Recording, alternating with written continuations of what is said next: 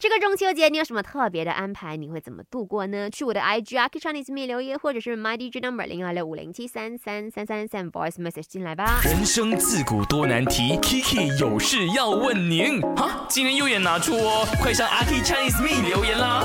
那 KV 你真的是夸张了啊！他说他将会全天呢去刷肖秉志的访问。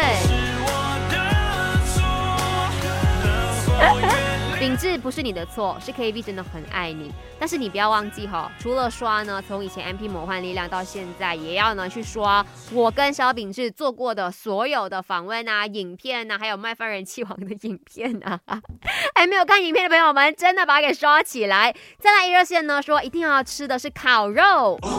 那我以前哦，讲真，中秋节真的只会喝茶、吃月饼。可是呢，去了台湾之后，发现到身边的朋友们都在吃烤肉，我才台哦，原来台湾人他们中秋节就一定会吃烤肉的。